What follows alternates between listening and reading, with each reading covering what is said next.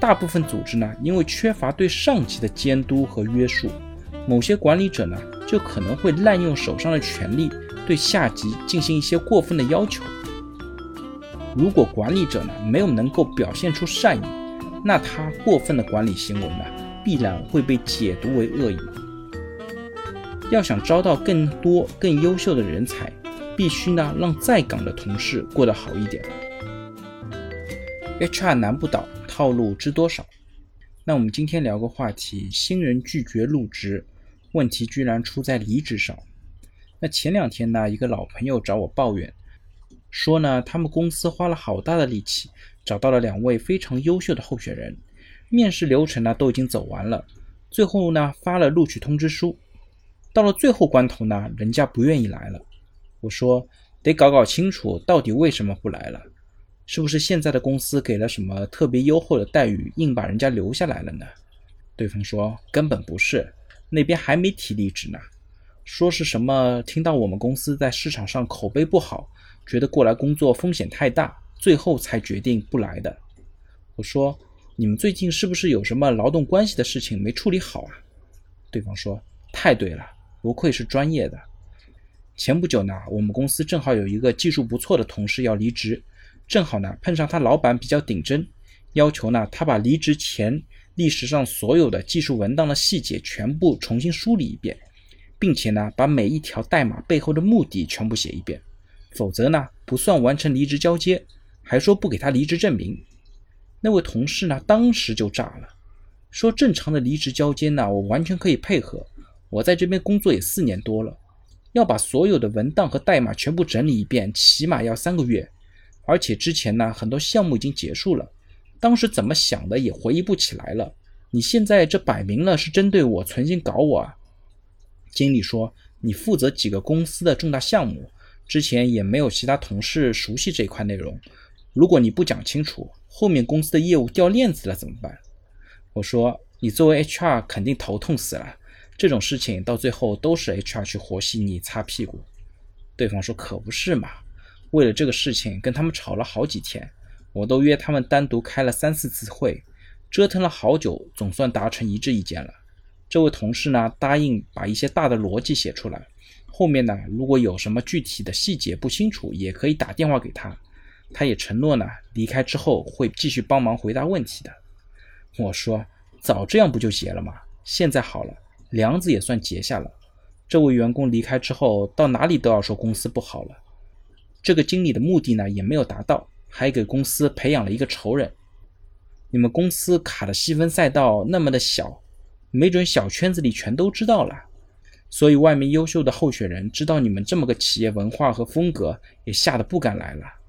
啊，对方说：“哎呀，我真的要吐血了，招聘和离职两头挨板子，谁来救救我啊？”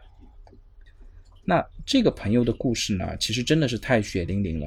相信很多做人力资源的伙伴也碰到过类似的问题，自己拼了老命在前端招聘，后面呢一些管理上的负面问题流传到了市场上，造成了恶劣的影响，还导致一些优秀的候选人不愿意加入，进一步呢逼得 HR 压力山大。那今天呢，我们来看一看，究竟为什么在管理上会发生这样的问题呢？按道理，员工都要离职了。也愿意站好最后一班岗，公司提出正当的交接要求，本来呢无可厚非。但是呢，如果管理者提出过于细致或者工作量过大的交接要求，可能就不一定合适了。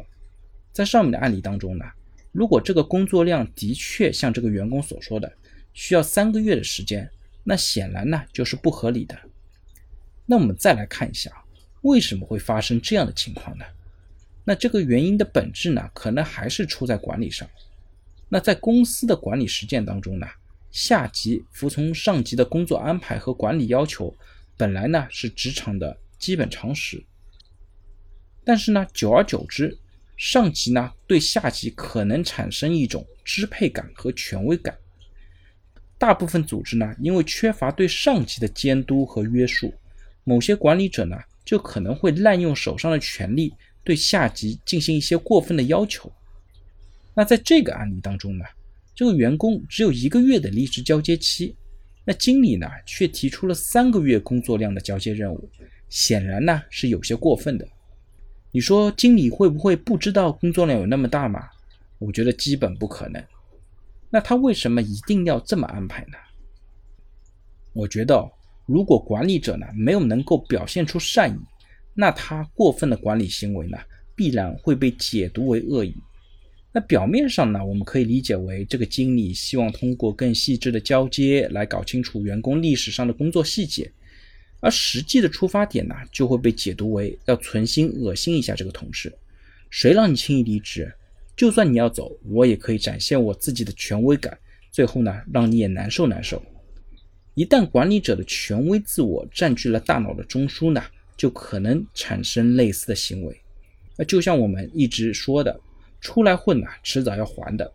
这位管理者如此的行为呢，最终是需要由公司来买单的。公司里所有的员工都在看着，行业的圈子呢也不大，这种点点滴滴的陋习呢。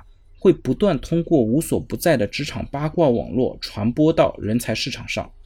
正所谓好事不出门，坏事传千里，最终呢也影响了市场上人才对于公司的选择。我们常常会说，要想招到更多更优秀的人才，必须呢让在岗的同事过得好一点。